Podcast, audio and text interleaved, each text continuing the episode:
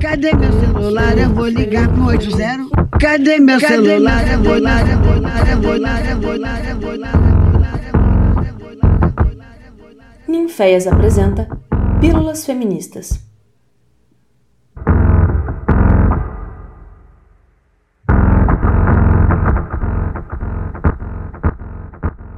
Escrevam com os seus olhos como pintoras, com seus ouvidos como músicas, com seus pés como dançarinas. Vocês são as profetisas com tochas e penas. Escrevam com suas línguas de fogo. Não deixem que a caneta lhes afugente de vocês mesmas. Não deixem a tinta coagular em suas canetas. Não deixem o Sansor apagar as centelhas, nem as mordaças abafar suas vozes. Ponham suas tripas no papel não estamos reconciliadas com o opressor que afia seu grito em nosso pesar. Não estamos reconciliadas. Encontrem a musa dentro de vocês. Desenterrem a voz que está soterrada em vocês. Não a falsifiquem. Não tentem vendê-la por alguns aplausos ou para terem seus nomes impressos. Com amor, Glória. Então é Natal. E neste episódio, que é o último episódio do ano do Pílulas Feministas, vocês vão ouvir as cartas que nós do Uniféias produzimos para outras mulheres. Essas cartas foram inspiradas na carta de Glória Zandua para as mulheres do terceiro mundo. Escrevo para todas as mulheres. Escrevo para todas as mulheres que vieram antes de mim, para todas aquelas que poderiam ter sido grandes artistas, mas não só isso grandes médicas, engenheiras, cientistas, escritoras, astronautas, poetas, seja por relacionamentos abusivos, seja por conta dos filhos, pela classe social, pela cor da pele, ou só porque simplesmente ao nascer eles olharam e disseram: é uma menina! Nos chamam meninas e nos dão o recado. Não queira ser mais do que isso, já está suficiente. Também escrevo para todas as mulheres que, apesar das dificuldades, dos julgamentos e das impossibilidades, sempre estiveram ali. Artistas ou cientistas que, por vezes atrás do pai ou do marido que roubava suas ideias, por vezes até vestida de homem para poder trabalhar ou estudar, sempre estiveram ali. Escrevo para todas as mulheres que a história passou uma borracha por cima. Tudo bem, você fez tudo, mas não tem problema porque não lembraremos o seu nome, nem o seu rosto. Por fim, escrevo para as que estão presentes, para mim, para vocês, para nós. Escrevo para os rostos conhecidos de mulheres geniais que, mesmo apesar de tudo, são lembradas e marcadas por algum feito.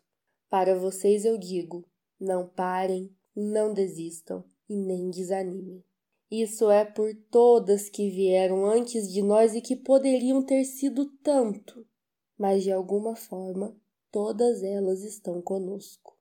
Querida mulher artista, Escrevo agora relembrando as diversas mulheres que vieram antes de mim e sonhando com a mulher que virá depois, que presumo ser você hoje, aquela que pôde se tornar a partir das pequenas brechas de liberdade e dos processos de cura coletivos que criamos com muito amor e revolta anteriormente.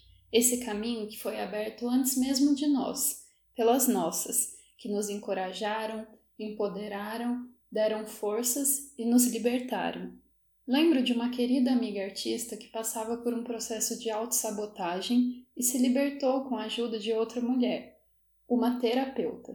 Essa minha amiga passava-me então todos os exercícios que essa sua outra amiga lhe provocava.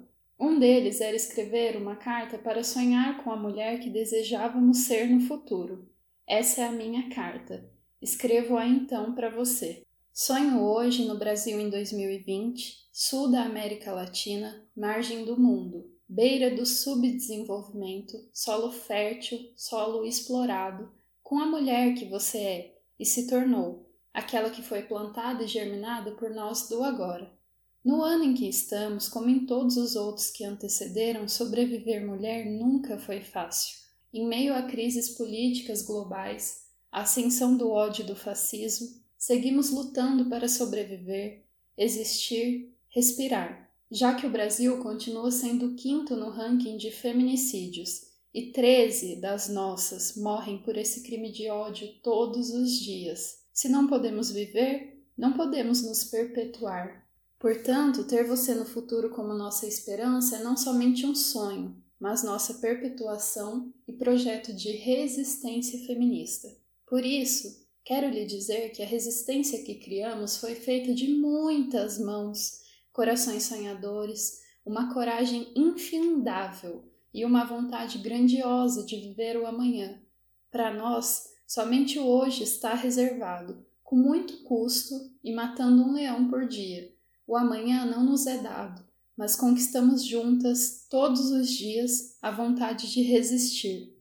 Portanto, desfrute do nosso amanhã. Construímos por e para você. Sonhamos os seus sonhos, erguemos os seus espaços e as suas muralhas de proteção. Estamos com você agora, soprando sabedorias ancestrais em seus ouvidos, como diria uma poeta incrivelmente feminista, brasileira e baiana de meu tempo, Riane Leão. Apesar de tudo, quero lhe dizer que por aqui, no meu hoje, que é o seu passado, resistir não tem sido apenas duro, sufocante, angustiante. Tenho encontrado forças, formas e fôlego ao lado das minhas, das nossas. Descobrimos todos os dias as potências em estarmos, produzirmos e vivermos juntas, nós por nós e pelas nossas. Aprendemos muito bem o conhecimento ancestral de que ninguém se transforma e se expande sozinho. Por isso, nossa prática tem sido nos olhar, nos ouvir, nos apoiar. Uma vai e leva a outra.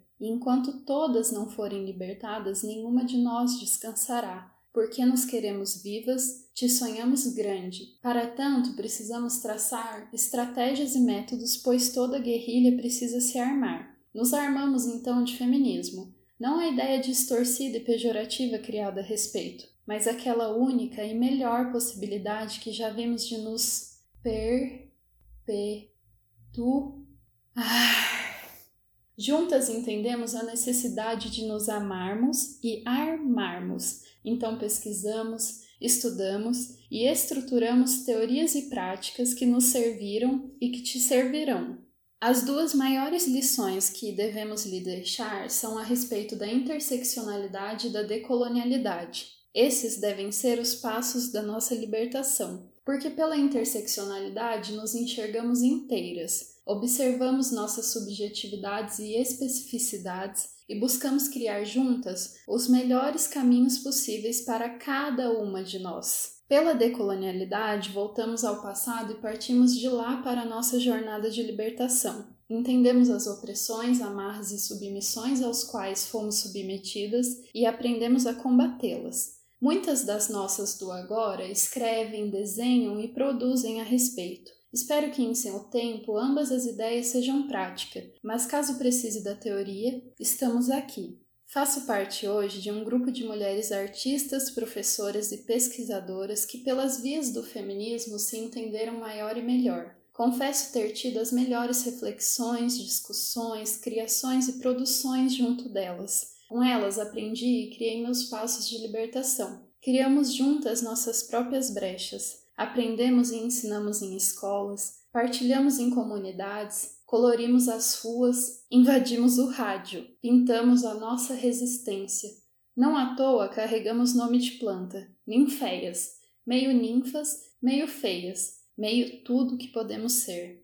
Ainda sobre a primeira mulher artista dessa carta, minha amiga amada, que me ensinou a me amar, partilhou dos melhores ensinamentos da terapia para que eu também pudesse me curar, Vitória, que já carrega em seu nome a realização, que rasgava os próprios desenhos por achar que não eram grandes, capazes, artísticos. Hoje grava seus desenhos em diversas e muitas peles. Eterniza a arte, pois ela já estava eternizada em seu caminho. Três de suas obras mais incríveis estão em meu corpo tela, pois assim, somente assim, juntas, podemos aprender a nos libertar e nos curar. Hoje está chovendo aqui em Ouro Preto. um friozinho de invadir o ânimo, mas está quente pelando aqui dentro. Duas das amigas e maiores inspirações na caminhada de artista lançaram uma revista sobre arte negra e política pela manhã. E é assim que germinamos as sementes para você e as suas. Não deixem de cultivar, de se cultivarem. Acreditamos em vocês, acreditem em nós. Germinem suas sementes nas brechas. Muitas plântulas aqui hoje brotam e reexistem nas gretas dos asfaltos duros e quentes, mesmo nas capitais. Espero que no seu tempo nossos frutos possam inspirar suas flores. Com todo amor, Carol Moraes uma carta pessoal, mas impessoal também. Aqui eu me dirijo a todas vocês, mulheres negras, que, como eu, compartilham algumas dororidades. Dororidade é um termo cunhado por Vilma Piedade ao perceber que a tão replicada palavra sororidade não dava conta das vivências de mulheres atravessadas pela cor. Sendo assim, a autora desembola o termo dororidade, que trata especificamente sobre estas pessoas, nós, mulheres negras. Piedade deixa evidente a importância da sororidade para fazer com que as mulheres brancas escutem e deem atenção a vivências diferentes das suas, as de mulheres racializadas. Para estarmos juntas nessa luta, mulheres brancas, vocês precisam escutar muito mais mulheres, muito mais pessoas negras, no geral mesmo, pois a dor preta ela é coletiva e ancestral.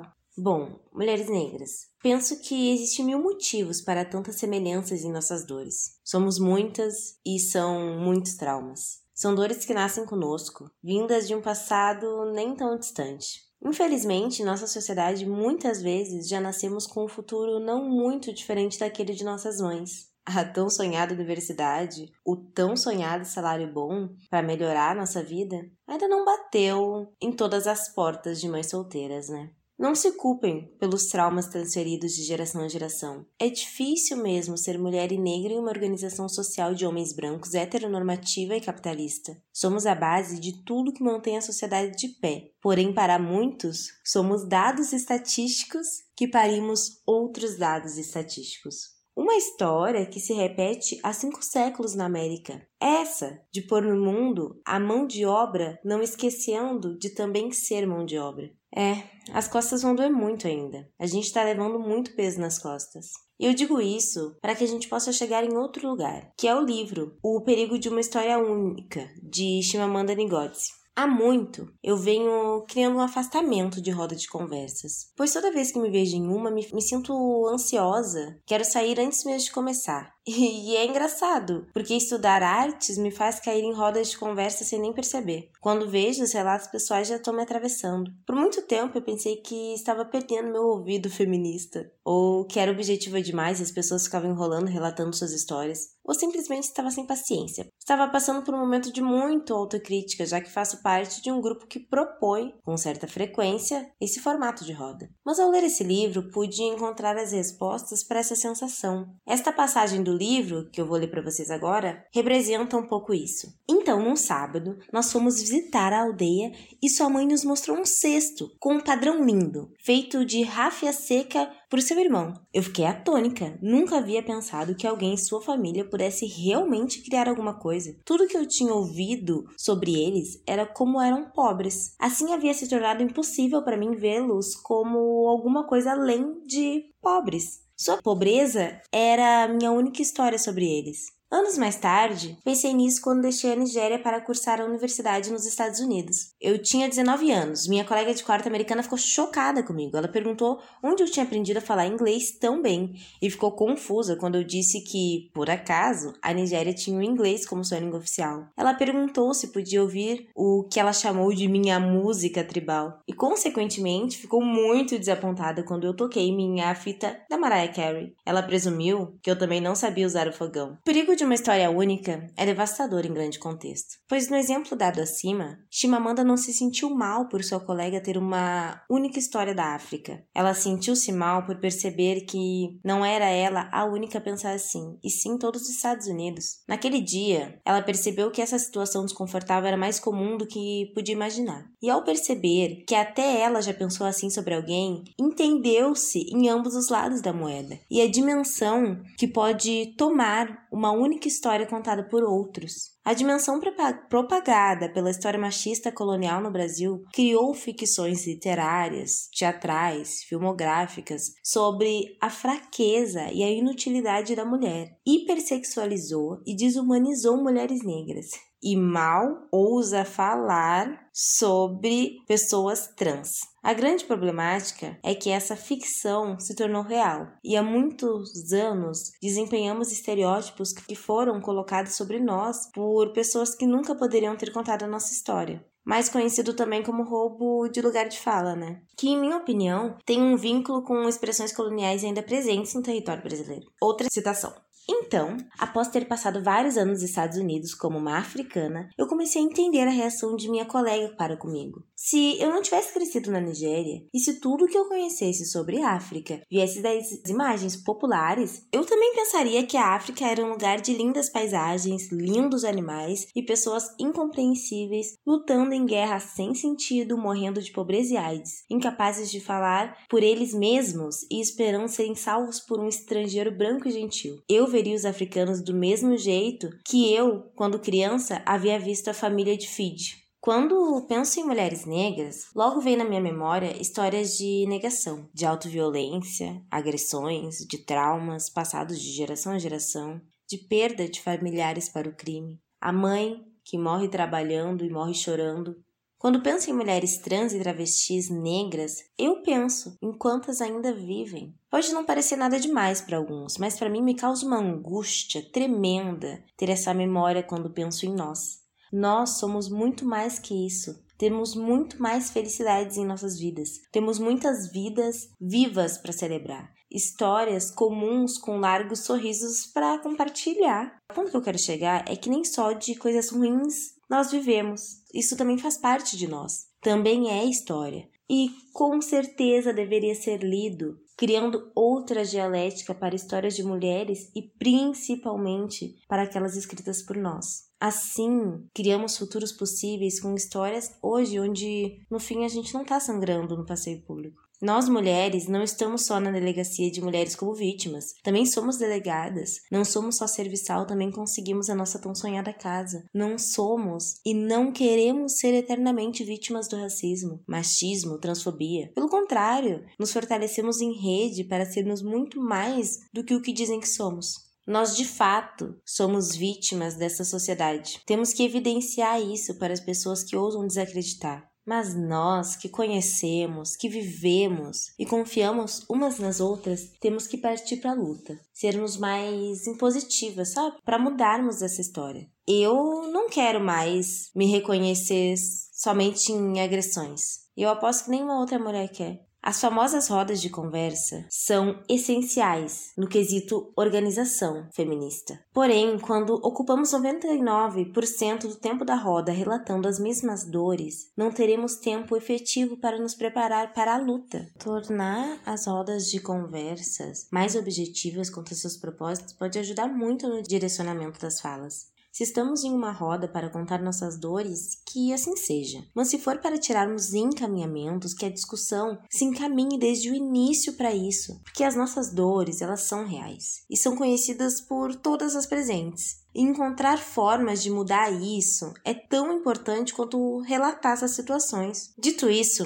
eu me volto a pensar sobre nós, mulheres, em todas as nossas performatividades, que compartilhamos deste território e compartilham de histórias comuns também. A história que contamos hoje como um pedido de ajuda para nos libertarmos foi escrita há muitos anos e não por nós sim por machos brancos em suas poltronas de poder por uma perspectiva falocêntrica. Temo que, se não começarmos a mudar nossa história hoje, nossas netas ainda passarão pelas mesmas situações. Que não seja mais a dor a nossa única história. E para isso acontecer, teremos que enfrentar de forma até mesmo violenta, se necessário, esses padrões excludentes. Além disso, muitas pensam melhor que uma e desejo que este espaço de encontro que fortalecem as nossas redes sejam espaços de cura, onde tomemos atitude para mudar as nossas histórias. Somos feridas abertas que vão se fechar, nem que seja no ódio, mas não entre nós. Não deixemos nossas irmãs adoecidas pela insegurança da existência, pois juntas somos resistência, dispostas a lutar com quem for para nos salvar. Porque o seu agressor é o mesmo que o meu, o escritor da sua história é o mesmo que o meu. Então, vamos reescrever as nossas histórias e não permitir que jamais voltem a falar por nós. Carta às artistas das margens que estão por vir. Ouro Preto, 10 de dezembro de 2020.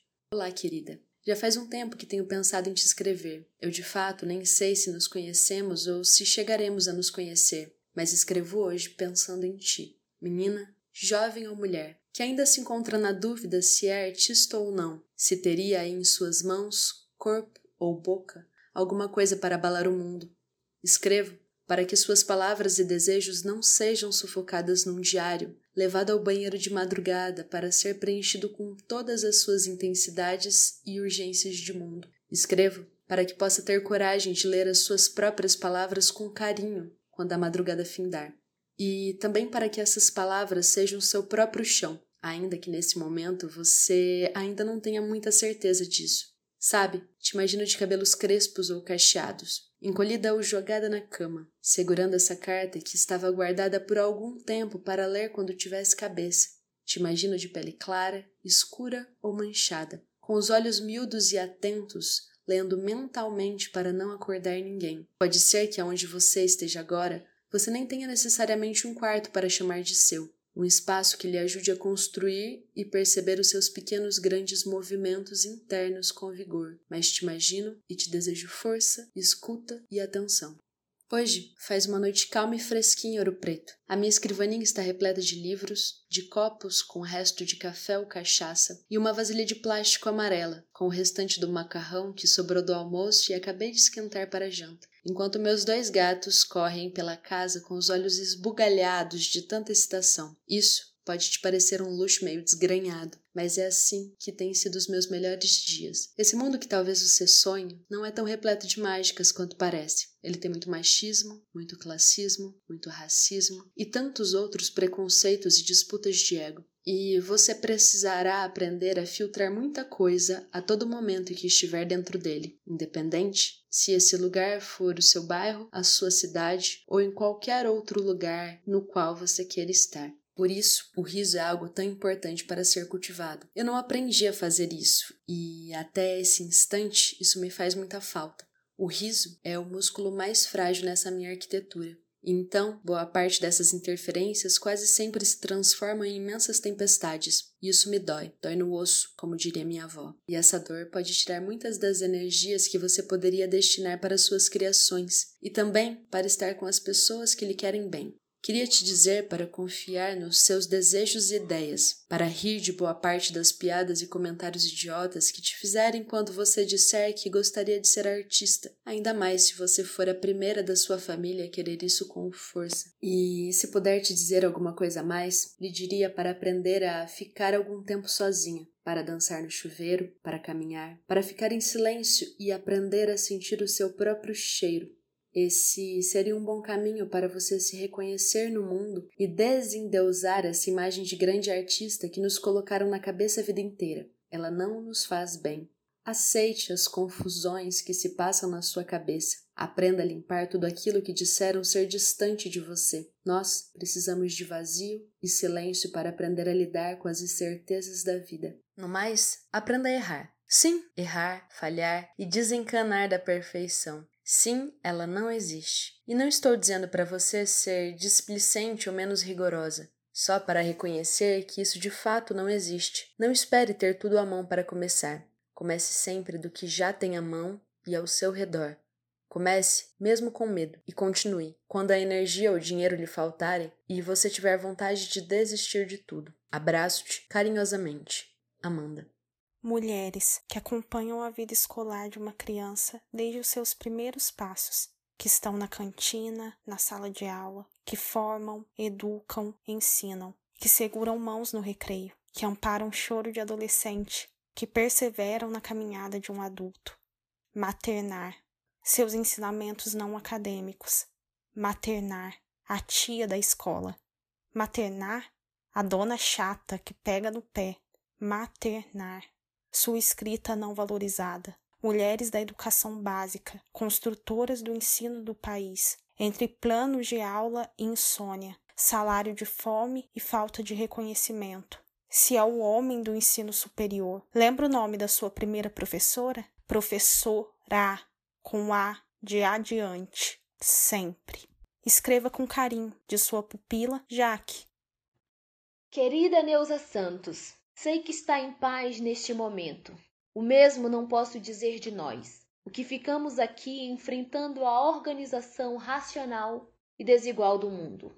Hoje mesmo, no meio de uma pandemia, vi um homem negro de calça, camisa, máscara e chapéu preto colando anúncios de sabe-se lá o que em carros estacionados em frente à rua do meu prédio. Eu estava parada do outro lado, olhando seus gestos de cumprir com a tarefa de um trabalho árduo, pouco remunerado e muito arriscado. Um homem preto com aquelas roupas é sempre um bandido em potencial para a nossa sociedade. Ainda que esteja só cumprindo com a sua tarefa diária de subsistência social. Enquanto ele trabalhava, eu me empanturrava de desespero e frustração. O desejo de desistir apareceu nesse momento. Fiquei sem ar. Parece ser essa a nossa única opção? Desistir? Quando soube o que fez, o de se jogar do alto do seu edifício, me ocupei então em pensar sobre a força positiva do desistir. Ao longo da vida, fingimos insistentemente que somos livres, democráticos e autônomos. Quando nos encontramos com a realidade dos fatos, entendemos que dentro da cartela de escolha da vida social somos livres. Mas fora deste limite, atravessando essa cortina, somos vistos e tidos como perturbadores dos sonhos e delírios brancos, e logo somos punidos. Mas a escolha de desistir, pôr-se à morte ao se jogar da sacada do seu apartamento, é irreversível e não há espera para a punição. Não que você veja. Você executou sem intermediação do outro. Você decidiu ir, sem mais. As pessoas podem dizer que você estava fragilizada mentalmente, mas não deve se esquecer quem é você. Uma mulher preta, psicanalista, psiquiatra e doutora, que já tinha maturidade para escolher onde repousar seu corpo e sua vida. A única liberdade que ainda restava nesse mar de pedra. Querida, quero dizer que sua sacada me acompanha quando estou na rua, no ônibus, em trânsito. Quando encontro pessoas como eu, com um alvo na cabeça, no peito ou na testa. Respiro com dificuldade nesse momento. Só consigo pensar em sua sacada. O desejo e a sensação de desistir se apresentam. Me vejo em pé, olhando para ela entre o anseio de continuar ali fixa ou se jogar, cair e repousar. Por algum motivo, decido sempre ficar. Vejo-me afastando da sacada enquanto sorrio da situação. Identifico nessa relação que tenho com sua sacada a presença da pulsão morte e pulsão vida freudiana. A morte atravessa a vida como a vida atravessa a morte. A sua sacada é o encontro com a morte que potencializa a força e o propósito da minha vida. Seguir. Há uma balança que precisa de equilíbrio. Talvez seja esse o meu momento de equilíbrio, pois olho a vida em panorâmica quando dou por mim, estou me afastando da sacada. Sinto que algo se renova e eu abandono esta condição de estar cheia de emoção e desespero. Talvez tenham sido elas, as emoções e os desesperos que se jogaram sacada abaixo enquanto eu sigo vivendo, sobrevivendo. Massinha Baobá Ei, mãe, tem muito tempo que a gente não se fala, né? Sinto saudade de você. E mais saudade ainda de não ter tido tempo. Ou sei lá, de não ter tido maturidade. Hoje sei tanta coisa que eu gostaria de ter sabido em tempo, para te entender enquanto você ainda estava aqui, perto de mim. Coisas que me fariam ter mais paciência e mais gentileza com você, mais sororidade, que é uma palavra que a gente fala muito e pratica pouco. Se eu soubesse tudo que você enfrentou, tudo que você viveu e sofreu, eu não teria te julgado tanto. Sei que você vai dizer que você ainda está por perto, mas não é a mesma coisa. Sei que também vai dizer que é para eu não me cobrar tanto, que tá tudo bem, que você entende a maneira como eu te via, que fica feliz que hoje eu compreenda.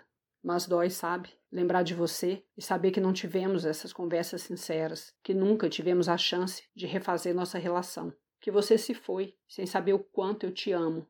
Dói muito saber que nunca te dei o amor que você merecia, o cuidado. Claro que eu posso dizer para mim mesma que você era muito dura, muito nervosa, que era difícil conviver com você. Não são mentiras, mas são injustiças, porque hoje sei que apesar de todo o seu sofrimento, você permaneceu conosco. Você nos protegeu, nos deu educação, nos libertou, a mim e a minha irmã.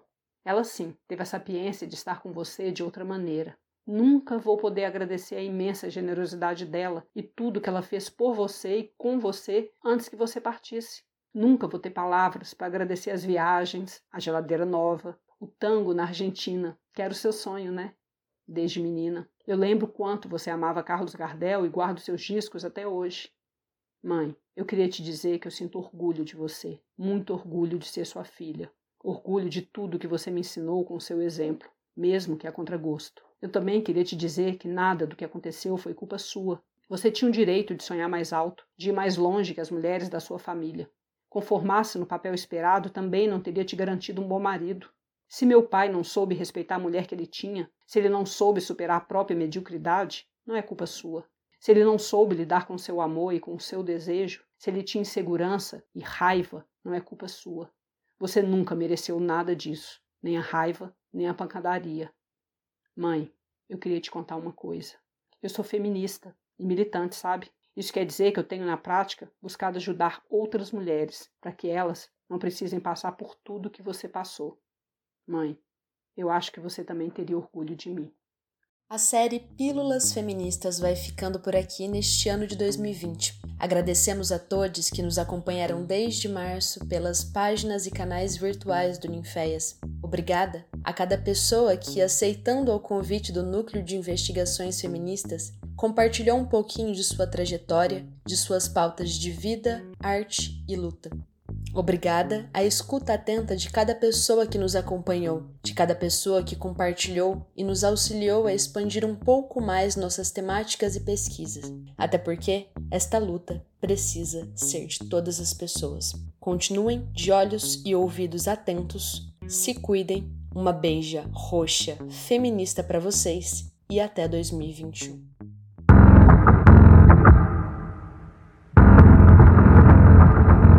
Essa foi mais uma produção do Ninféias, Núcleo de Investigações Feministas, com o apoio da Pró-Reitoria de Extensão da Universidade Federal de Uruguai.